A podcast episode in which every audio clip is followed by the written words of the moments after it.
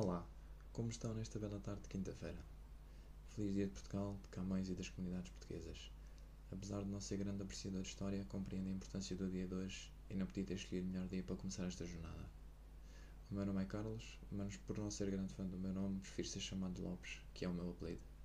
Tenho 22 anos e ainda estou a estudar. Não acabei o 12 por motivos que eventualmente irei explicar, mas estou neste momento à espera de um curso que me irá dar equivalência ao 12. O curso será técnico de assistente dentário, algo que irá abrir pela primeira vez no país, portanto a probabilidade é alta. Há mais coisas que poderei dizer sobre mim, mas quero só explicar a razão de estar a fazer isto. Com este podcast eu pretendo dar a conhecer a minha história, o meu problema e tudo o que o rodeia. A minha opinião sobre tudo o que já aconteceu, acontece e acontecerá. A minha visão extremamente negativa perante tudo, tudo e a tentativa de a mudar. O progresso que tenho feito para lutar contra este problema algo que tratarei por problema frequentemente porque é algo que ainda não sei identificar. Há muita coisa em relação a mim próprio e ao que se passa à minha volta que não sei ou tenho sérios problemas em perceber. Eu quero usar o podcast como forma de terapia. Eu já tenho acompanhamento psicológico e psiquiátrico, mas há muita coisa que me esqueço de levar para lá e se falar sobre elas aqui e ouvir-me falar é capaz de ajudar. E quero expor todos os meus pensamentos negativos para conseguir autocriticar e tentar racionalizá-los de forma a não deixar as minhas emoções tomarem conta.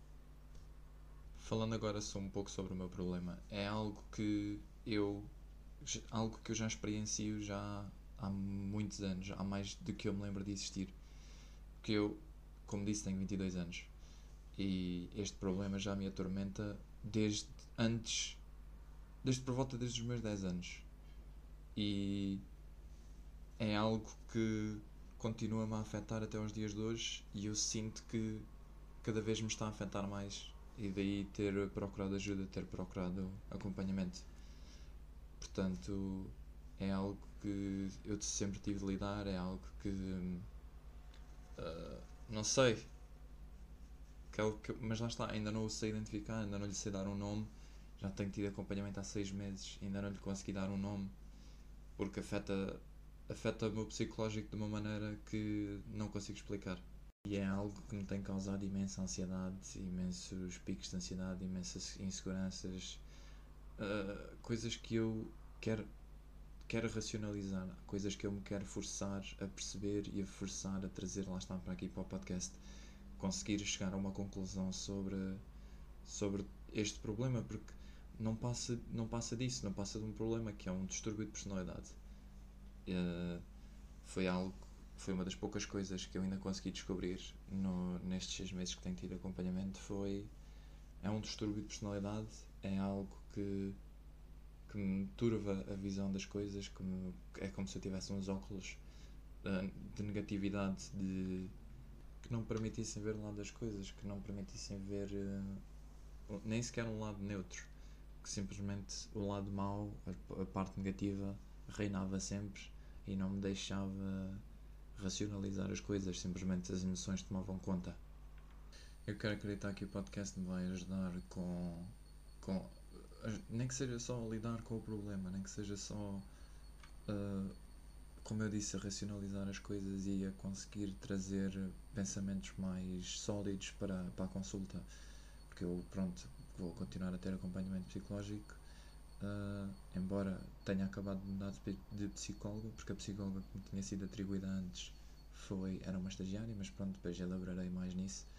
Uh, mas se eu conseguir lembrar-me das coisas e escrever num papel e trazê-las para aqui e abordá-las, será mais fácil depois em consulta conseguir lembrar-me e conseguir conseguir ter pensamentos mais mais melhor formados, vá, digamos assim.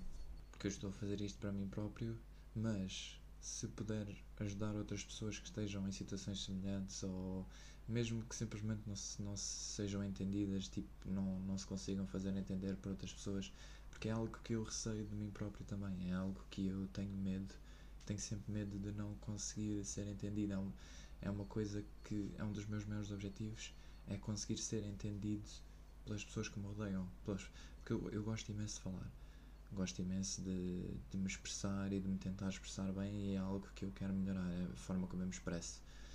Uh, e conseguir ser entendido pelos outros tem-me ajudado imenso uh, a conseguir perceber melhor sobre o meu problema. E para isso, uma das coisas que a minha psicóloga me pediu foi para voltar o mais possível ao meu passado, para recuar o máximo de tempo possível e pegar em todos os acontecimentos que eu tive e tentar, de certa forma, procurar uma, uma razão, uma ligação, algo que fosse justificar o porquê desse, deste, desta manifestação, desta patologia.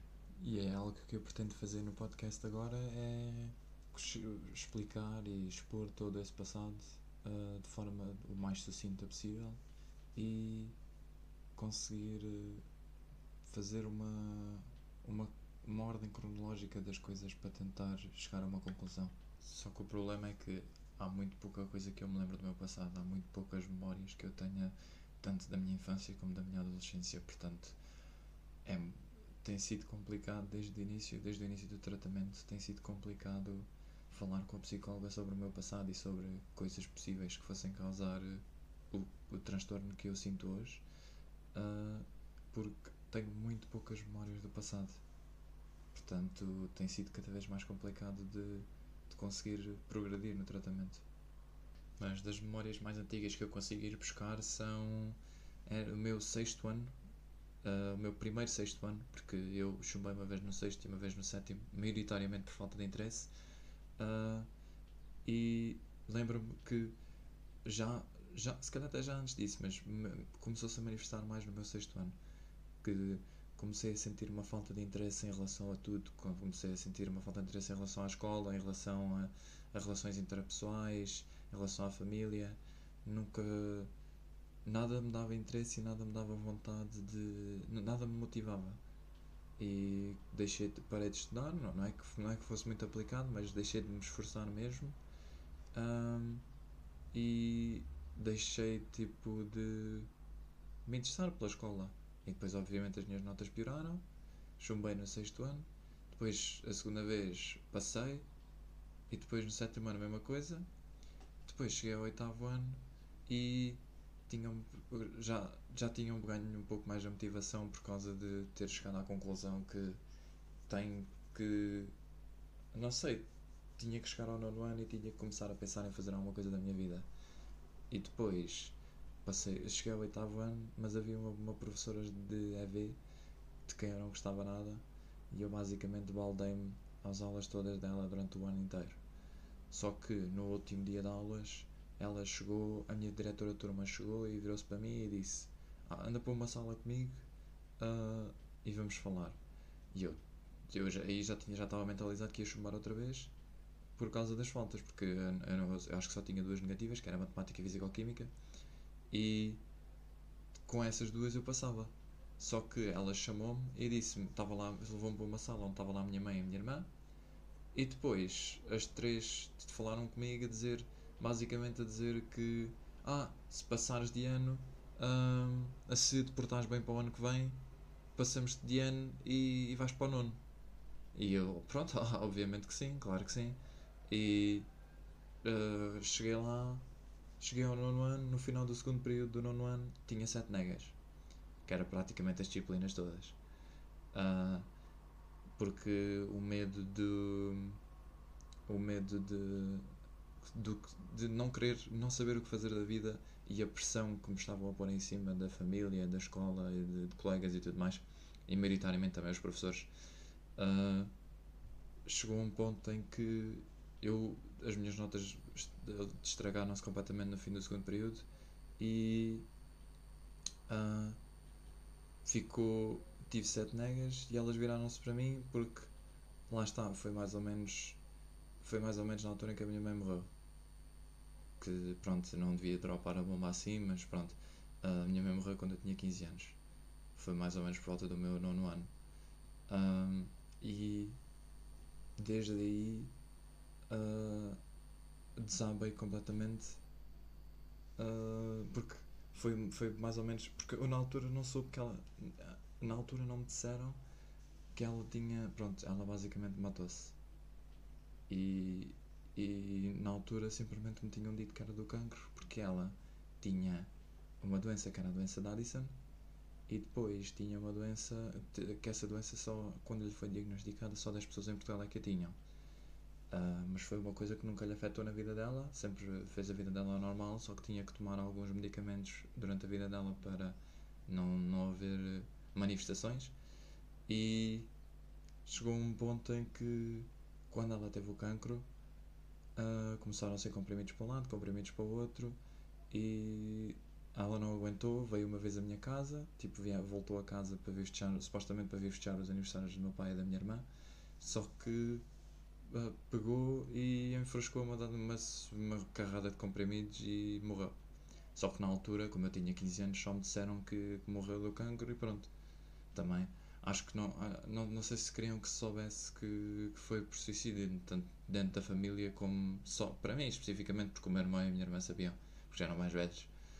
Um, e desde aí eu não, mas eu vou ser honesto, eu não era muito chegado a ela. Eu dos, nós, éramos, nós somos três, eu tenho dois irmãos, e dos três eu era o menos chegado a ela. E quando, quando ela morreu, obviamente que senti falta dela, mas eu fui praticamente a única pessoa que não chorou. Portanto, que eu também faltei ao funeral dela, um, porque no dia em que era suposto o funeral dela, eu tinha dois testes e uma das professoras virou-se para mim, porque eu estava à rasca de, das disciplinas, e uma professora virou-se para mim e disse-me que se eu faltasse aquele teste eu podia chumbar. E eu, na minha cabeça, pensei assim: ela não queria que eu chumbasse, ela não, não iria querer que eu chumbasse outra vez. Portanto, uh, fui, a, fui ao teste e faltei ao funeral, porque na altura o funeral uh, era eu não senti que fosse necessário ir ao funeral, não senti que fosse algo que, que, eu fosse, que fosse benéfico de alguma maneira para mim. E depois houve pessoas da minha turma que inclusive foram ao funeral a pensar que eu fui e não foram às aulas. Um, só que essa professora que me fez isso, ela era do quadro diretivo, portanto eu caguei-me todo e, e pronto, simplesmente fui ao teste dela e pronto, ao final, chegámos ao final do terceiro período, as professoras disseram que me iam ajudar a subir as notas desde que eu estivesse minimamente atento e com, com notas minimamente aceitáveis. Uh, basicamente, cheguei ao fim do, do terceiro período com duas negas, que foram matemática e físico-química. Fui a exame e a única coisa que me disseram em exame era que eu não podia ter um a matemática. Porque se eu tivesse um, o meu dois descia para um e com um a matemática chumba-se mesmo que só, tenhas, mesmo que só tenhas uma nega e seja a matemática e seja um, chumbas. Um, portanto, eu só precisava ter pelo menos 20, 20 pontos no exame, consegui com escolhas múltiplas uh, e cheguei, cheguei, passei e cheguei para o décimo. Só que já aí eu já não me dava, já não dava com as pessoas porque tinha medo de estar a ser um fardo para elas. Tinha medo, tinha um receio enorme por mais que as pessoas me dissessem que não, por mais que as pessoas me, me assegurassem que não, na minha cabeça eu era sempre um fardo para toda a gente, era sempre um problema, era sempre uma pessoa que estava lá a mais. E ao fazer isso, hum, chegava a um ponto em que basicamente isolava-me. Uh, não é que fosse sem querer, porque era, era, era culpa minha, mas fazia. Era, era questionável porque era o único miúdo que andava sempre isolado, andava sempre sozinho, andava sempre de cara baixa. E na escola notava-se isso. E às vezes metiam conversa comigo a perguntar se estava tudo bem. Eu dizia, ah, claro, sim, sim, tudo bem. E depois tipo, seguiam em frente e pronto, e eu ficava na minha. Porque lá está, eu nunca tive, eu nunca tive tanta iniciativa porque achava que era um problema, que achava que era um fardo e tudo mais. Um, depois cheguei ao meu décimo ano e quando, quando, quando na altura pensavam que meteram-me na cabeça que eu gostava de informática, meteram-me na cabeça que eu gostava de computadores, ou então eu dei a entender isso de alguma maneira e disseram-me que eu devia ir para a programação, que era o curso de, de informática que havia na, na minha escola, era a programação. Uh, e depois, quando eu comecei a tirar esse curso, no início estava tudo bem até estava a achar piada que a minha irmã comprou-me um computador para, só para isso, que era o meu primeiro computador que eu tinha meu, e é o mesmo computador que tenho até aos dias de hoje, que já tem 7 anos quase. Uh, e estava a gostar do curso e estava a correr até bem, só que chega a meio do segundo período e começo a, a desinteressar-me outra vez por, por, pelas disciplinas, por, por programação em si, por, e pela turma, porque a turma era tudo, a turma era bastante unida, só que eu não me encaixava, eu não me sentia que me encaixava. E quando chegava um ponto em que que eu não fazia parte de nada, a turma estava toda junto a fazer alguma coisa e eu não fazia parte de nada. E pronto, voltei, voltei basicamente ao mesmo, voltei à mesma situação que estava no nono ano e comecei a ficar para trás, comecei a atrasar-me nos trabalhos, comecei a, a, perder o interesse pelas coisas e acabei por desistir. Depois, no ano seguinte, fui para outra escola, que só há duas escolas secundárias na minha zona, e, e tentei humanidades. E, por exemplo, quando foi programação, eu gostei de início e depois perdi o interesse. E aqui foi exatamente a mesma coisa. Em humanidades, estava a gostar até bastante das disciplinas, só que houve qualquer coisa em mim que me fez desistir. Houve qualquer coisa em mim que fez que me disse isto não é o que eu quero fazer. E depois cheguei a um ponto em que uh, deixei de ir às aulas. Também foi, foi mais ou menos na altura em que eu criei Twitter. Uh, que criei Twitter foi por volta de 2015, fevereiro de 2015, a minha, a minha primeira conta. E quando criei Twitter, comecei a expor os meus pensamentos para lá. Como tudo, qualquer tipo de pensamento que eu tivesse, não interessa quão ridículo fosse, eu mandava-os para lá e as pessoas interagiam comigo. Pronto, e chegava. E eu sentia-me compreendido, sentia que. sentia-me validado, vá, sentia os meus sentimentos validados. E depois, e depois uh, comecei a conhecer gente de lá e comecei a conheci uma moça de lá com quem comecei a falar mais e começamos a falar praticamente todos os dias, que era algo que eu nunca tinha feito com ninguém. E, e basicamente uh, combinei encontrar-me com ela e fui pela primeira vez, saí de comboio sozinho. Uh, tinha aqui uns 16, 17 anos. Uh, e basicamente peguei e fui de comboio sozinho para Lisboa com não fazia a mínima ideia de como é que era Lisboa não, acho que se lá tivesse estado era em miúdo e não me lembrava de quase nada e quando lá cheguei tinha o Google Maps no telemóvel e sabia onde é que era a zona dela e saí basicamente pronto saí da, da estação e o, o que o Google Maps me estava a dizer para fazer era atravessar o rio, atravessar uh, o Tejo. E o que é que eu pensei? Não vou atravessar isto a nada, só que estava lá a ferroviária uh, dos barcos, estava mesmo lá ao lado, só que eu não fazia a mínima ideia que existia, portanto não, não vi. E eu olhei para a ponta e pensei assim: oh, se calhar consigo atravessar a ponta a pé. Quando lá cheguei, vi o sinal a dizer que pedestres eram proibidos e pronto, eh, pronto, os meus sonhos foram completamente destruídos. Mas pronto, estava lá a paragem do autocarro ao lado e foi. Foi por sorte, era logo o autocarro que vinha a seguir, era o que vinha para a zona dela.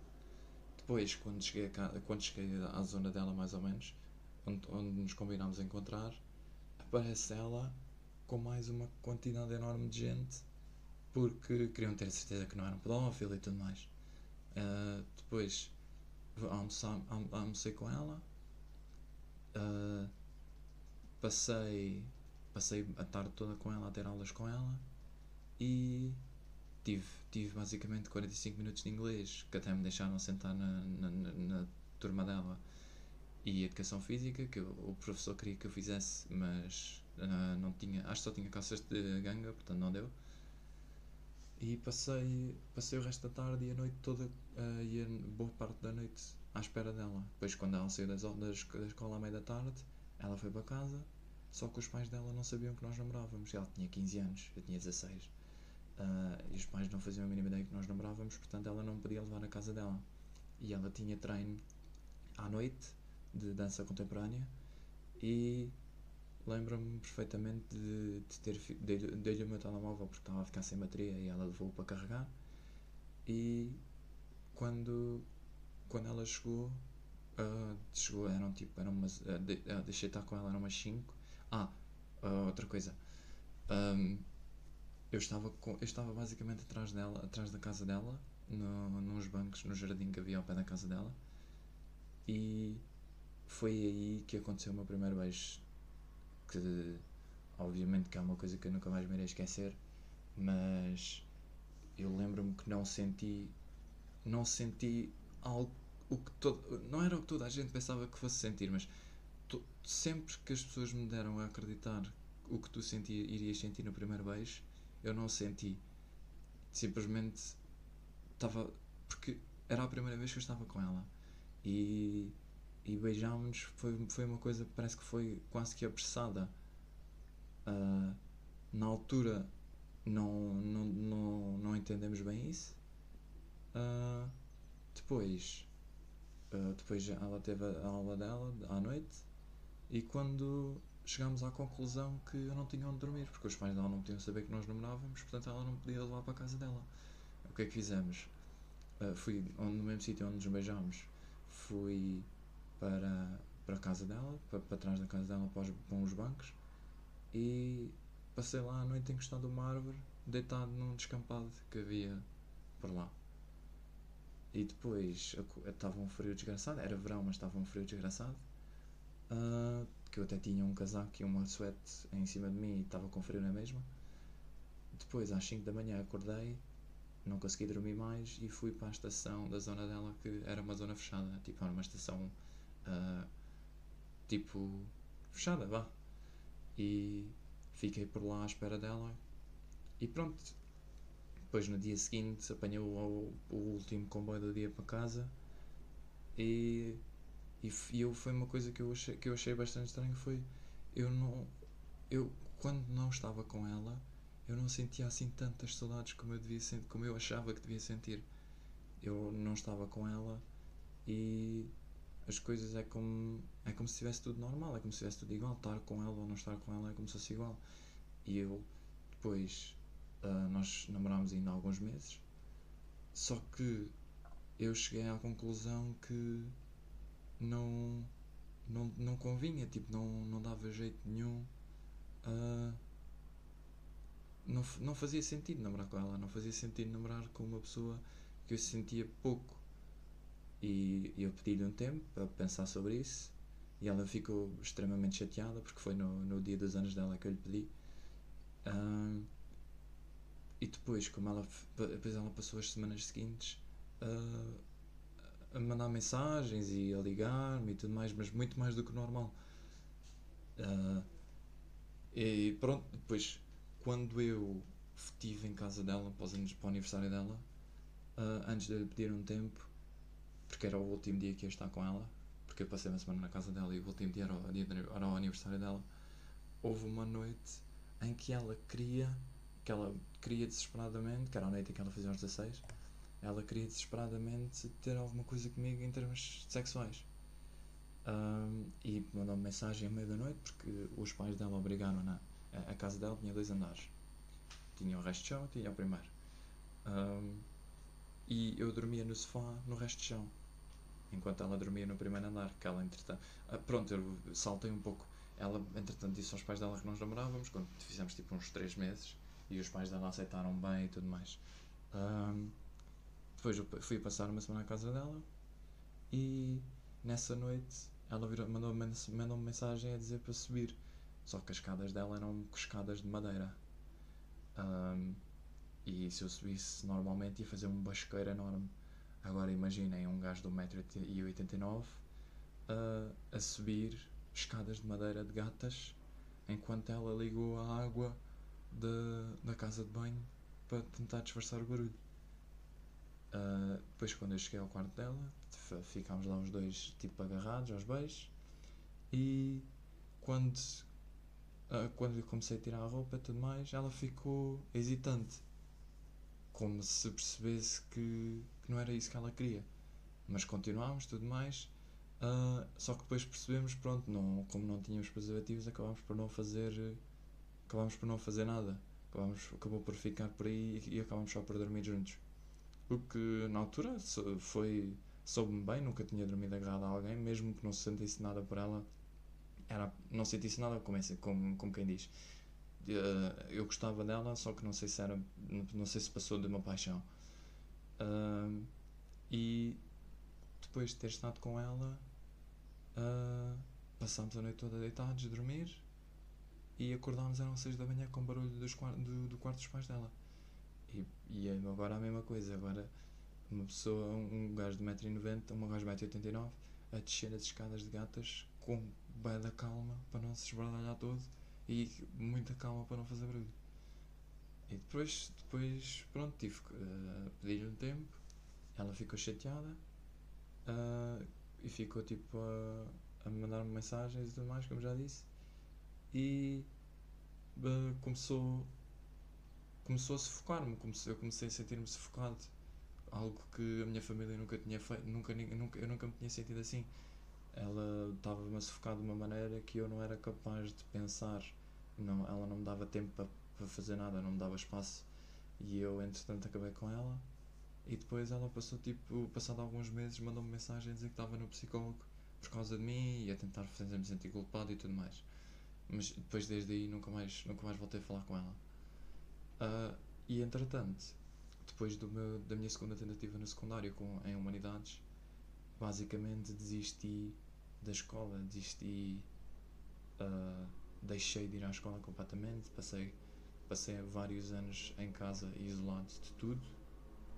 Uh, o primeiro ano uh, já estava isolado, só que conheci gente do jogo, mas eu acho que, acho que isto agora está a ficar um bocado longo, uh, portanto eu acho que vou deixar isto por aqui. depois eu continuo, continuo a história no, no próximo. Mas eu não, lá está, eu não sei o que é que eu quero fazer com isto. Eu, eu o podcast vai ser uma cena que eu vou gradualmente falar sobre a minha história, vai, vou falar sobre tudo o que me vier à cabeça e, e tentar fazer alguma coisa disto, tentar ajudar-me a mim próprio e tentar ajudar os outros. Portanto, até uma próxima.